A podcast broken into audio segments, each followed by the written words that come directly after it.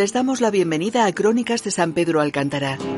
Vamos a conocer la historia, nuestro pasado, para comprender mejor nuestro presente y futuro. Dirige y presenta Manuel Fernández. En el espacio de hoy, una Pompeya española, segunda parte.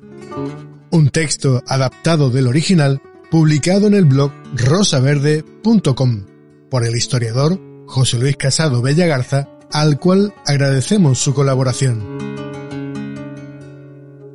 Continuamos en este nuevo capítulo con la reproducción del artículo Una Pompeya española, publicado en la revista Por esos mundos en el año 1916, por un casi anónimo CAD, en el que por primera vez se habla sobre los descubrimientos arqueológicos en terrenos pertenecientes a la colonia agrícola de San Pedro Alcántara, a inicios del siglo XX, por el que fuera administrador de la finca José Martínez Opelt. El artículo seguía así.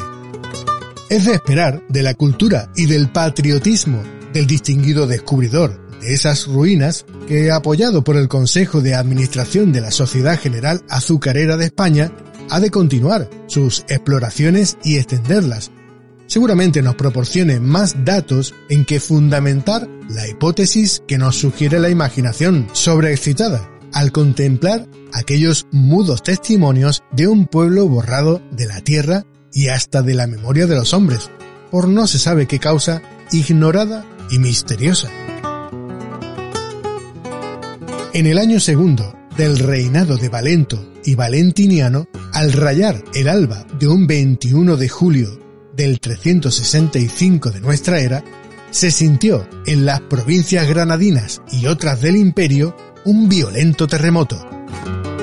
Las olas del Mediterráneo hirvieron como en la más despiadada borrasca.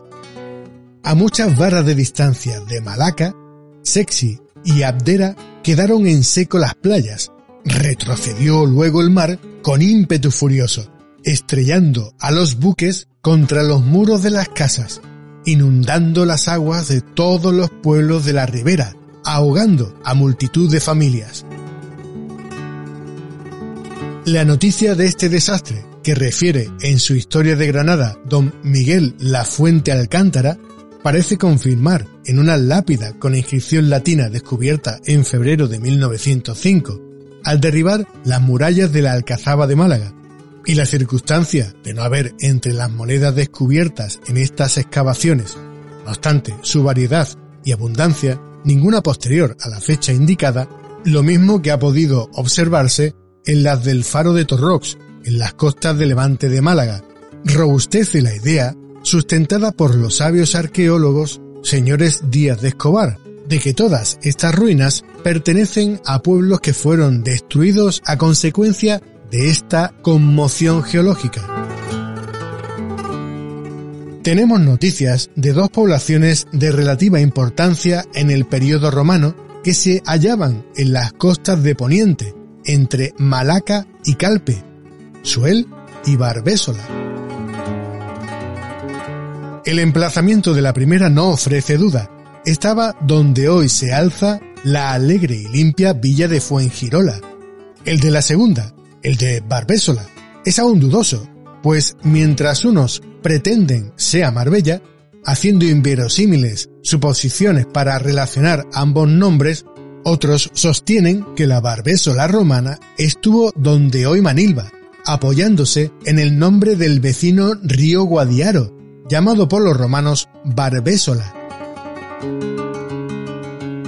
Ni una ni otra afirmación se basa en datos positivos, ni en documentos comprobados y los hallazgos de la colonia de San Pedro Alcántara, indicando la posibilidad de la existencia de un poblado importante en aquel lugar, que por su situación en la playa con un río cercano, Río Verde, conviene, lo mismo que Marbella o Manilva, a las noticias en que se fundan los que atribuyen a esos pueblos el abolengo romano. Inducen a pensar que muy bien pudiera ser la verdadera Barbésola, la ciudad desaparecida por efecto de la terrible catástrofe que hemos recordado y que hoy resurge para atestiguar de su existencia, al conjuro del culto patriotismo del señor Martínez Opelet. Gracias por escuchar Crónicas de San Pedro Alcántara, también disponible en la sección podcast de nuestra web.